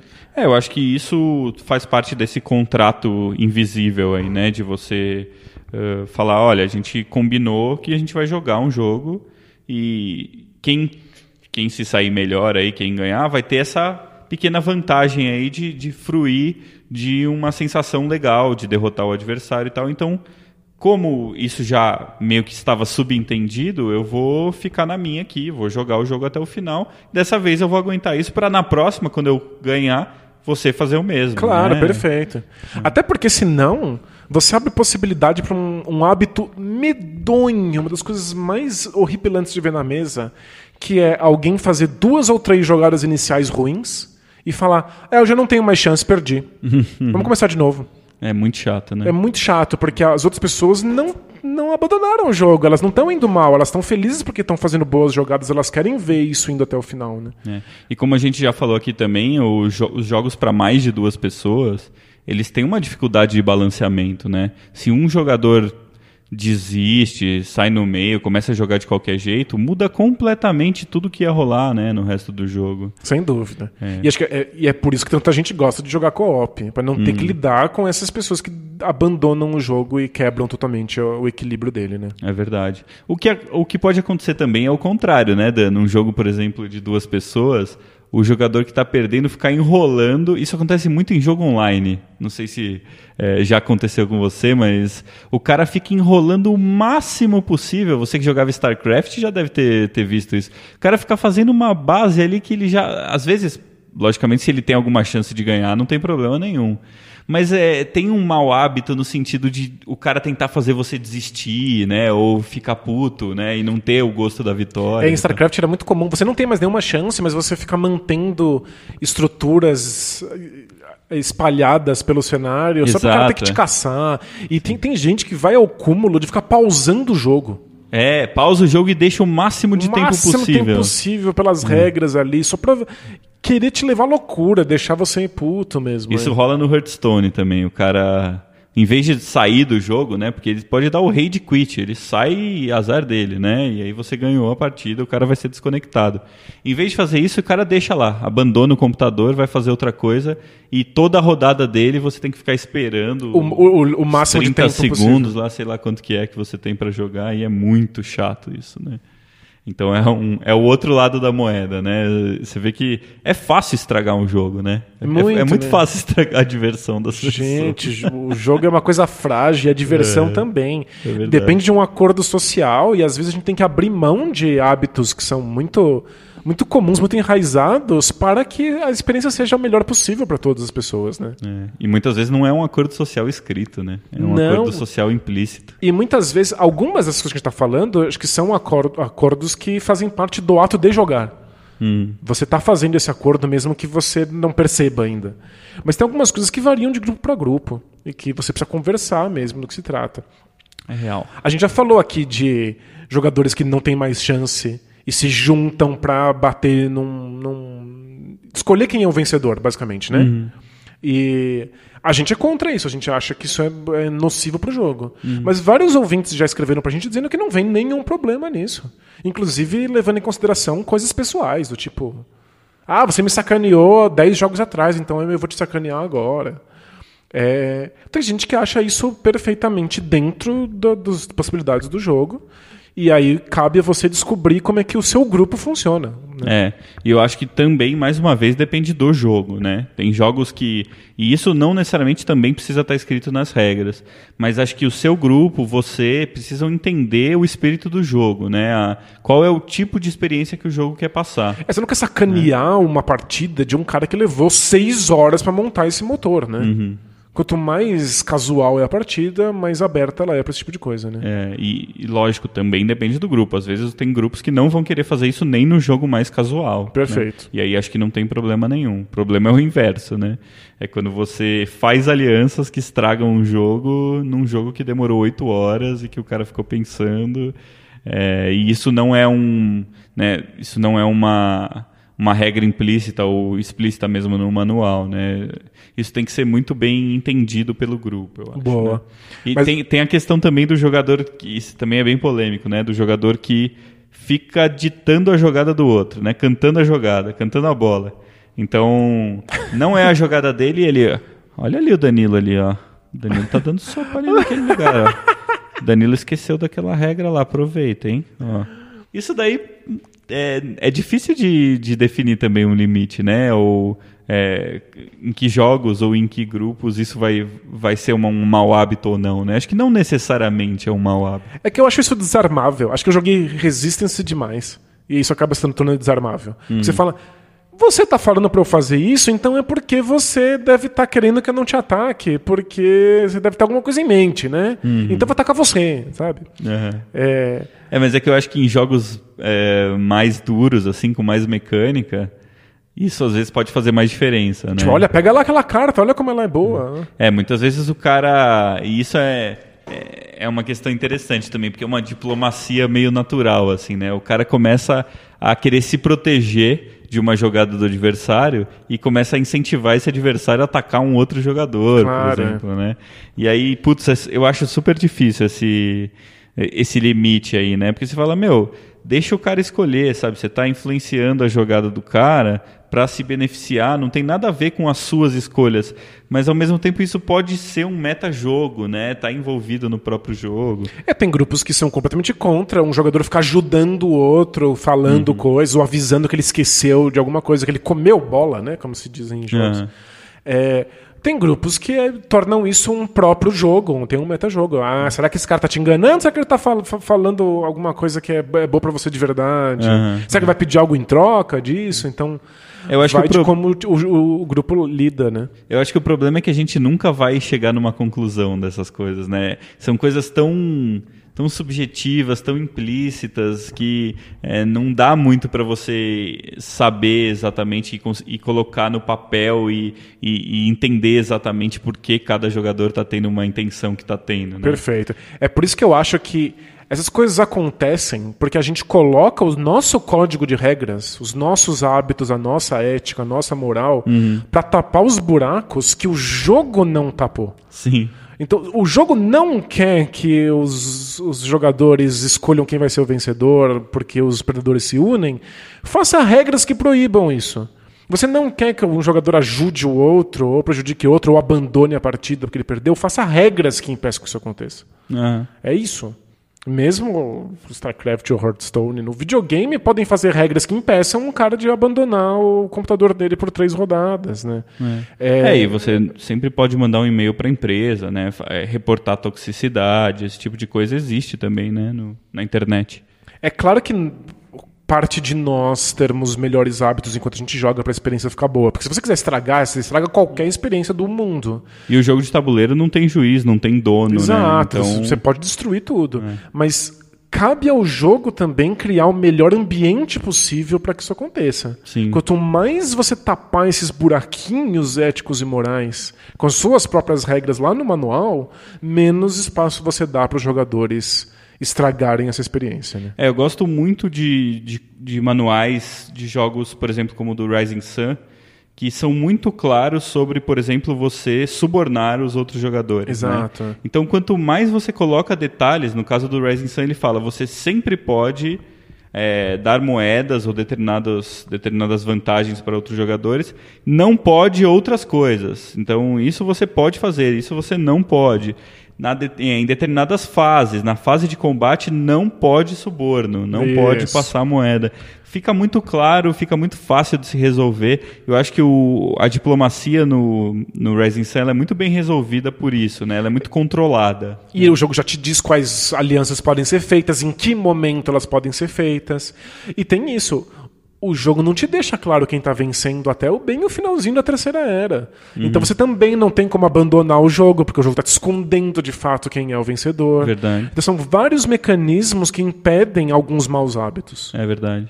E, e quando tem que ir para o outro lado, também isso pode estar escrito, né? Então, acho que no caso, por exemplo, do jogo do Game of Thrones, eles falam lá, né? Eles falam, ó você não precisa cumprir as promessas. Então, quando eles. Você pode trair quem você quiser quando você quiser. É, apesar de ser uma, uma regra que abre possibilidades e que descontrola, que, que cria caos, isso estar escrito no manual é um tipo de controle, né? Porque isso, você está controlando a experiência, você está tentando trair... entender qual tipo de experiência você quer. Perfeito. Eu te trair não é uma falha ética ou moral minha. É uma uhum. coisa que o próprio manual já prevê que aconteça, né? Sim. Então é, é, estar no jogo te trair. Né? E não deixa dúvida, né? Não, não deixa uma questão fora do jogo, é, não deixa que ela apareça durante o jogo, né? Então o jogador reclama, fala, pô, mas você não cumpriu. Não, tá, Está escrito no manual, a gente combinou isso no começo. Então, até o caos pode ser mais controlado quando você uh, explica isso no manual, né? Olha, e jogos podem controlar a maior parte dos maus hábitos que a gente falou. É, né? É porque eles podem ter regras que diminuem o análises parálises. Eles podem até mesmo ter explicações de regras padronizadas para você mostrar pros jogadores. É, vários jogos que vêm com um guiazinho do que você deveria estar fazendo nos seus primeiros turnos. É, hoje em dia é normal os jo alguns jogos gringos mais caros vir com um vídeo do Watch It Played. Já avisa na caixa que tem lá um videozinho no YouTube que vai te ensinar as regras em 5 minutos. Tem o QR Code, né? né, Com, a- com o link do vídeo, que é o- a tecnologia mais inútil do mundo. QR Code. é. Já que existe, né? Você é obrigado a pôr. Vamos lá. usar. Mas é. Existem coisas que o jogo pode fazer para padronizar a experiência, né? Porque a gente tá falando de coisas que são muito subjetivas, mas se o jogo apertar ali as amarras, essas coisas se tornam mais objetivas. E aí você pode dizer, olha, você está indo contra isso aqui, então você está estragando a experiência. Verdade. Muito bom, Dan.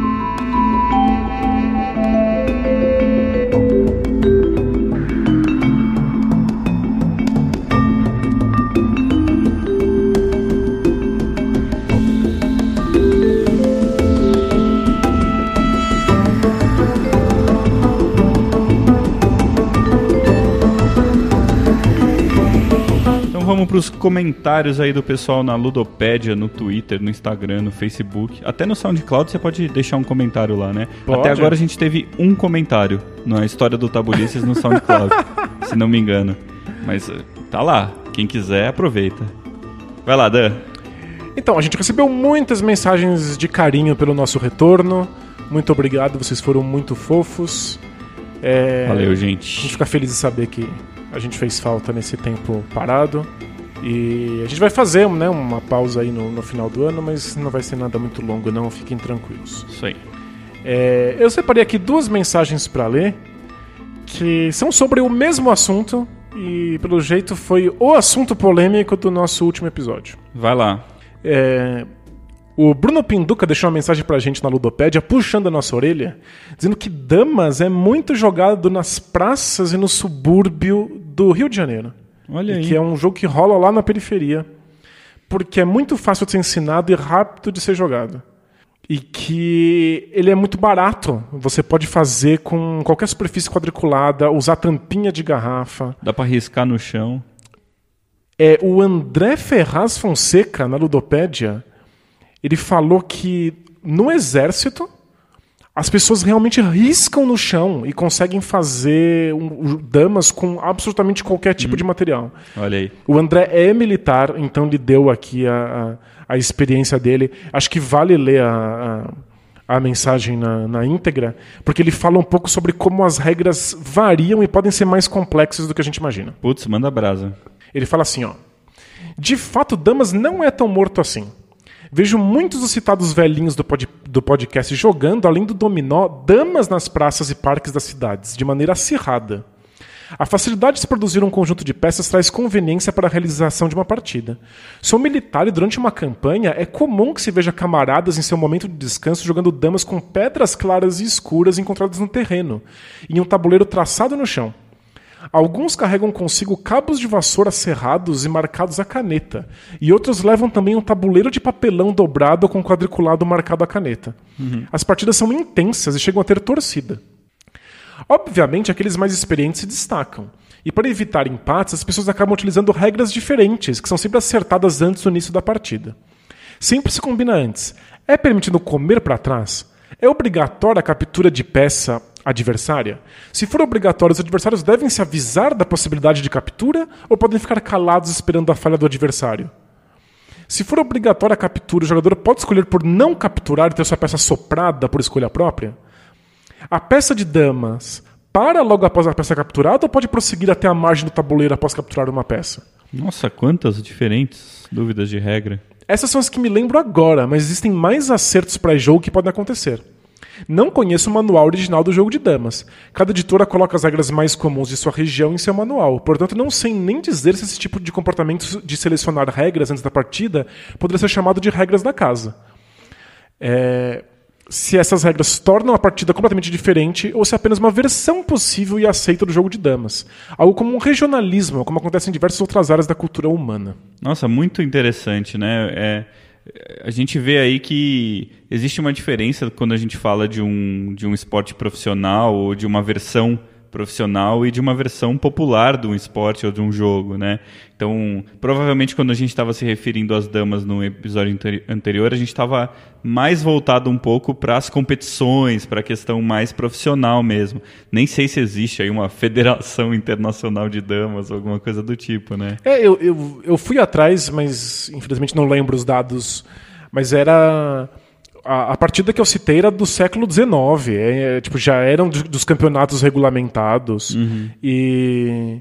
Os jogos são sempre empate e eles acabam seguindo sempre orientações idênticas. E eu acho que o, a, o, o, uso popular do jogo percebe essa limitação e aí encontra suas maneiras de que o jogo se torne sempre diferente e mais caótico, né? E eu acho que a história estratégica do jogo é diferente também nos dois âmbitos, né?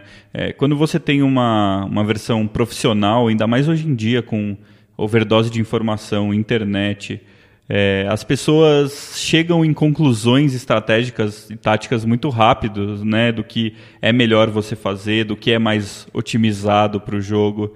Quando você está falando de jogos em praças, em jogos casuais, jogos populares que variam em, em diferentes regiões do mundo, você não tem essa mesma esse mesmo banco de dados de informações claro, claro. e o jogo pode viver por muito mais tempo, né? Até porque tem essa coisa que eu acho muito bonita, muito legal do, do jogo ser uma coisa viva e de mudar mesmo, de, e das regras mudarem e tal, né?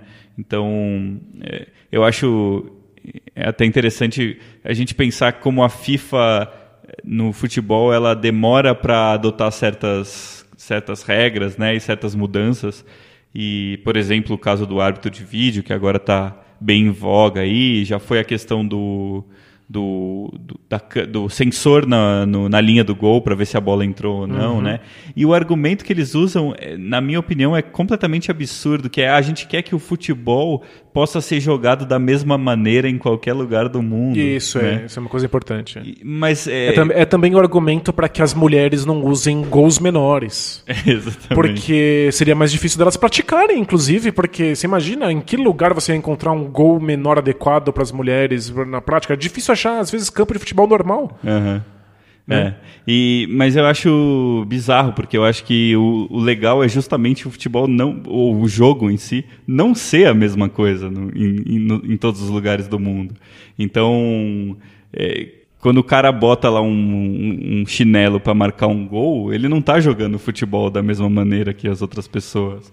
Quando ele fala que vale atrasar pro goleiro ou não vale atrasar pro goleiro. Isso, isso goleiro também... linha, goleiro não é linha. É. Então o futebol não é e não é para ser jogado da mesma maneira. É né? Não dá que... para você misturar o âmbito profissional com o âmbito popular nesse, nesse sentido. é acho. que, embora a FIFA não saiba, ou às vezes não, não expresse isso bem, eles não prezam pelo futebol. Eles prezam pelo esporte futebol para ser pelo disputado produto, né?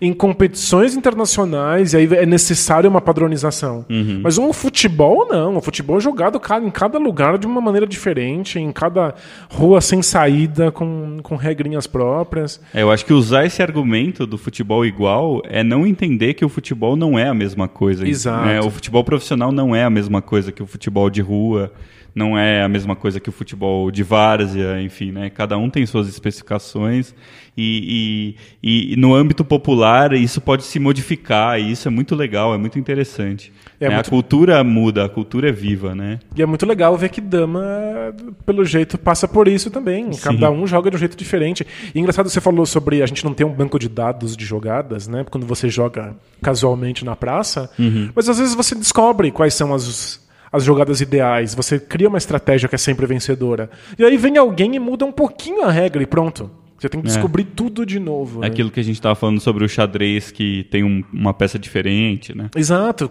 Já coloca todo mundo em pé de igualdade, está todo mundo iniciando outra vez. E não precisa mudar muita coisa, só a dama tem que parar depois de comer a peça ou ela vai até o final do tabuleiro, né? Sim, muito então, legal. É incrível. Eu só fico sempre com essa dúvida de por que, que, Dama tem esse sucesso, por exemplo, aí nas, nas campanhas do, militares, e não outros jogos que talvez fossem mais divertidos ainda, também simples, que fossem guardados no bolso e que incluíssem mais pessoas, por exemplo. Hum. Desde jogos de cartas de naipe, do tipo jogar cu do presidente, ou jogos de cartas como No Tanks, sabe? Que, tipo, É verdade. é. muita gente pode jogar junto. É engraçado que não é só legal que dama seja mudado pela cultura humana em cada lugar de um jeito.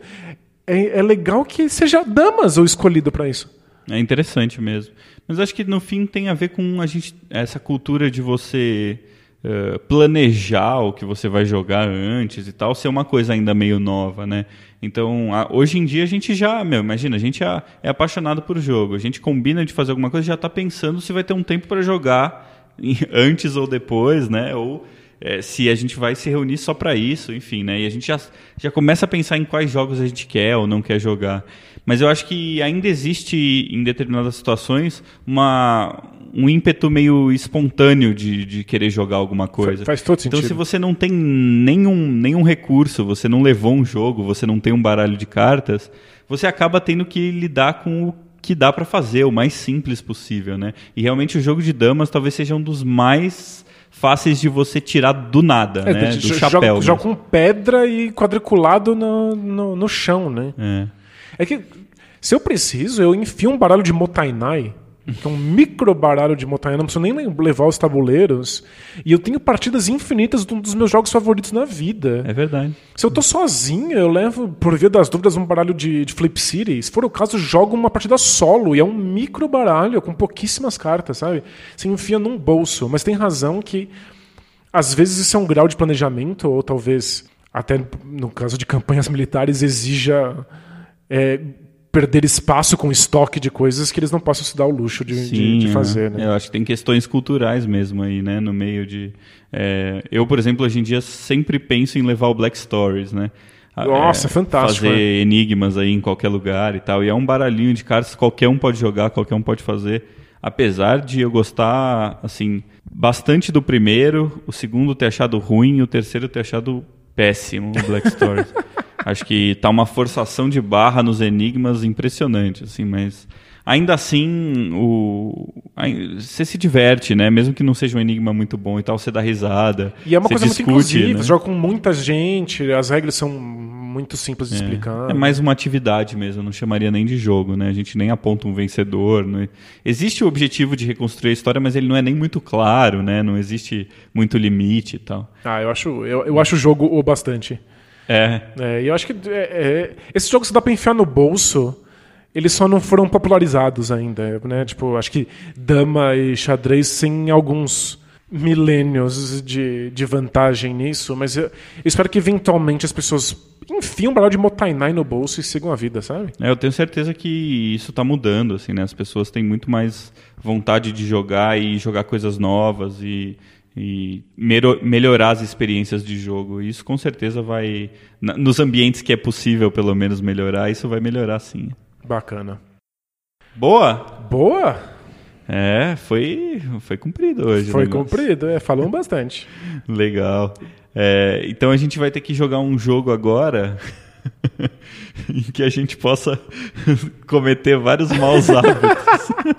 Tem, tem um, a gente pode jogar Pandemic Legacy, porque você pode rasgar as cartas, enfiar o cotovelo na mesa, jogar um copo de água em cima. É verdade, ele, o Pandemic Legacy é um dos poucos jogos que permite com que você eh, faça algumas coisas que você não poderia fazer em outros jogos. Exatamente. Inclusive eu não vou nem sleevar, vai ser meu único jogo sem sleeve. Olha só, é verdade.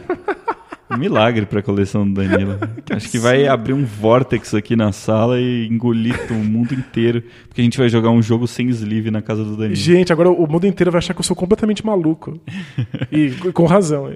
Legal, então vamos lá. Bora lá. Valeu! Tchau!